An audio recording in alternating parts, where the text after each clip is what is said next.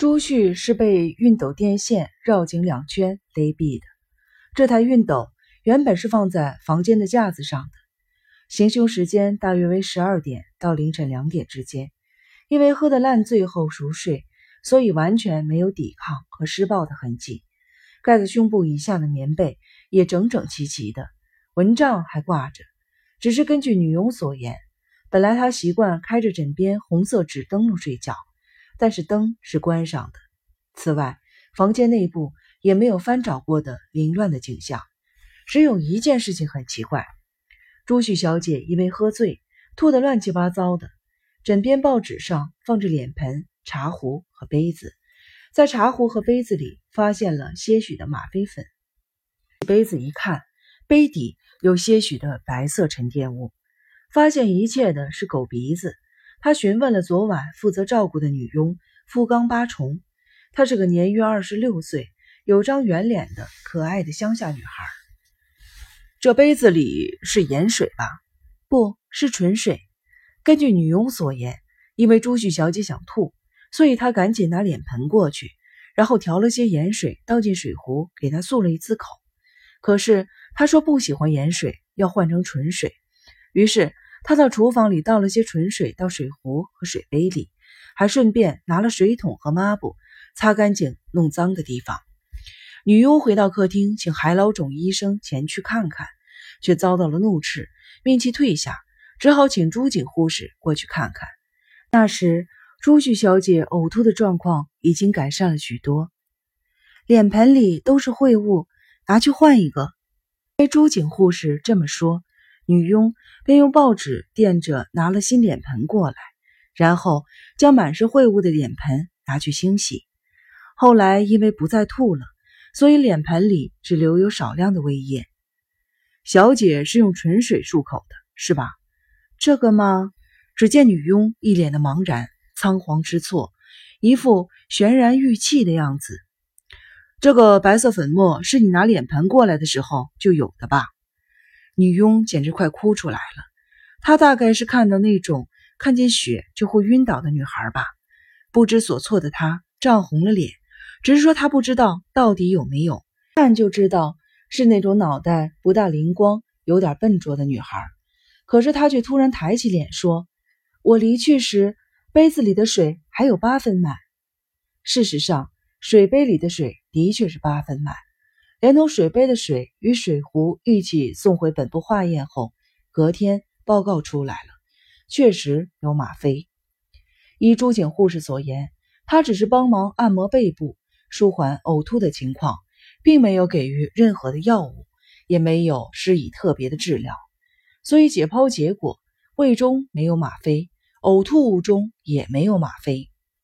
王仁惨遭杀害时，我望着尸体，心里。有种痛快感，这家伙真的死了吗？应该不会是糊弄人吧？竟然担心成这样。现在不是谈论我心情的时候。总之，我大概很希望王仁就此消失吧，因为我和王仁的作风截然不同。演绎我的人都会去赞成王仁，对王仁评价很低的评论家则会给我很高的分数。就像这样，立场不同的作家，就算彼此对立。也不能算是真正的嫉妒，因为作风本来就是大相径庭的，也也没有所谓的胜负之争。为丹后宫宴与王仁都是属于才华洋溢的人，观察人的视点和思考的角度也差不多，所以才会有两虎相争的竞争感。被王仁那野性奔放的文采所折服的丹后，肯定是怀着强烈的嫉妒心。其实。作家对流言蜚语一向处之泰然，不过每个人的个性不同，当然反应也就不尽相同了。朱旭十分了解这情形，虽然丹后和王仁都对朱旭有好感，朱旭很恶毒，将才能不如人的丹后玩弄于股掌之间，真的很过分。丹后表面是个冷静、高傲、又爱装模作样的人，心却充满了针扎般的创伤。恰巧朱旭最喜欢捉弄这种人。对于王仁遇害一事，我很想举杯庆贺，根本懒得思考凶手到底是谁，犯罪手法如何。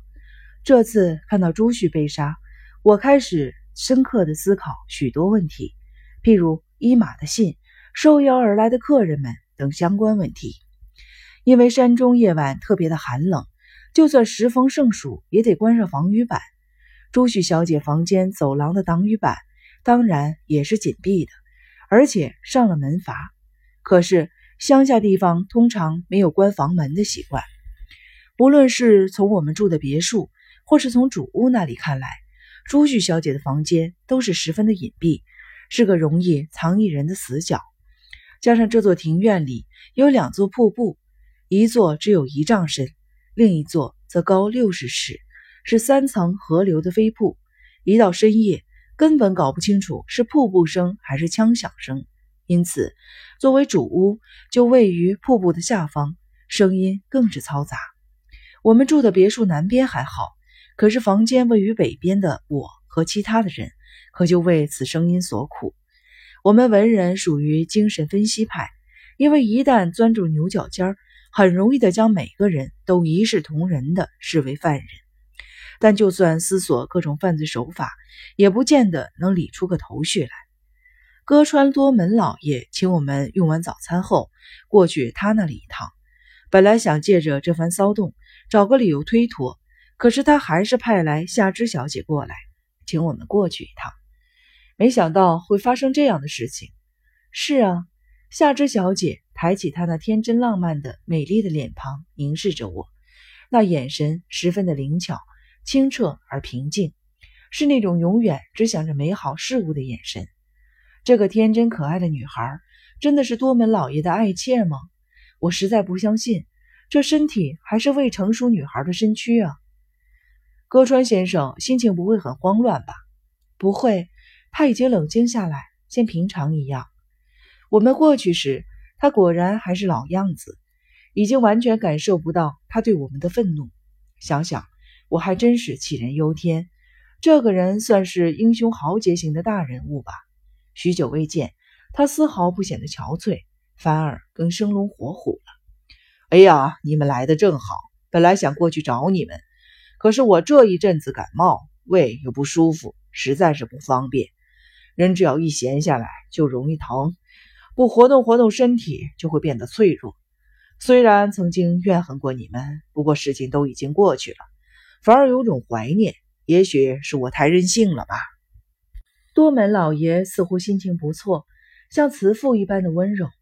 明明宝贝女儿惨遭杀害，这位长者还能平静面对，像什么事情都没有发生一样，也不刻意的装腔作势。对于他这番态度，我竟然有一丝感动。虽然知道这位长者平常根本不管家中的大小事。其实这样的人才会对别人的事情特别的激动。当初我和京子的事，就是听说他发了好大的脾气。或许生气和悲伤这两种感情不能同等视之，但面对这样的他，让我不由自主的想挑弄一下。我说：“今天发生的事情真是令人感到遗憾，您心里一定很不好受吧？”没这回事。老人企图掩饰，除了刻意掩饰之外。嗅不出其他的神情，只能感受到他那股别扭的脾气。也许这一切都是我的错，就是有我这样的父亲，才会生出那两个怪胎孩子，肯定是这样吧。不过有件事情我很纳闷。多门老爷沉默了一会儿，又马上恢复了开朗的神情。也许是我自寻烦恼，因为身体已经麻痹了，才总想一些无聊的事情。不晓得这么说会不会很失礼？而保持着漠然的态度，往往伤得最深。好了，不要再说这件事情了。特地请你们过来，却来不及准备什么，就请收下这个纪念品吧。这是我去北京旅行时买回来的八大山人的作品，飘渺静寂，足以抚慰人心。这就是所谓的孤独吧。还有，这个是给京子的。是我去乡下地方意外发现的领带夹。我独自在乡间闲逛时，发现有个人竟将这个东西别在奇怪的地方。这可是钻石，足足有十八克拉。就算带着这东西在路上走，也没有人会觉得是钻石。心想只是普通的玻璃珠吧。不过想想，这样也好，才能平安无事一路带着回日本。连我死去的妻子也觉得我是在开玩笑。后来随手一扔，不晓得丢在哪里了，最近才找到。多门老爷出手大方，毕竟是十八克拉的钻石，肯定不是笔小数目吧？虽然事情经过有些诡异，不过那幅八大山人的画作肯定是件稀世的珍品。多门老爷将旧爱当成女儿般的疼爱，对我们自然的流露出温情。这时，我突然注意到，这房间的书架上摆放着各类的书籍，虽然主要是历史类的书籍，不过也有小说，多半是翻译的推理小说，有范达因、泪香。名著方面，则有《基督山恩仇记》《悲惨世界》《飘》等翻译小说。您喜欢看推理小说？听我这么一问，只见多门点点头，说：“年轻的时候喜欢读泪香之类的小说，出门漂泊时为了打发时间而喜欢上了推理小说。我的朋友冈仓天心是个推理小说迷，家人担心他喝酒伤身，所以晚上不能在家里痛快的喝。”只好每天晚上来找我，讲柯南道尔等人的推理小说给我听。每次情节一进入高潮，他就故意闭口，催他快点说下去。他就会推脱说：“今天就讲到这里吧，稍安勿躁。听下去的话，就再拿一瓶酒来吧，以此为诱饵，好每次都能讲完一篇故事呢。”最近的推理小说蛮有特色的，微妙又错综复杂。阅读时的确很有趣，不过不太适合作为小酌一番的诱饵就是了。我也是个推理小说迷，您比较喜欢谁的作品呢？我很喜欢英国女作家阿加莎·克里斯蒂，范达因和奎因的风格比较做作，读起来不是很愉快。每次去完善书店，几乎都是买推理小说。老人从书架一角拿出一沓厚厚的外文书给我看。果然全是推理小说，不但有克洛弗兹，还有红发男、席格玛和千面人等。那么，关于这次事件，你有何看法呢？老人又沉默了半晌。杀死望远先生和朱旭的凶手应该为同一人吧？如果是的话，他又惊声了一会儿。可是怎么说呢，时代先生，你的看法呢？不管是任何人都有可能杀人。不管是谁都有可能犯罪，没有人能例外。多门的双眼突然熠熠生辉，他并没有刻意回避眼神，直盯着我们，似乎想说些什么，嘴巴微微的动着，可是想了一想，又把话吞了回去。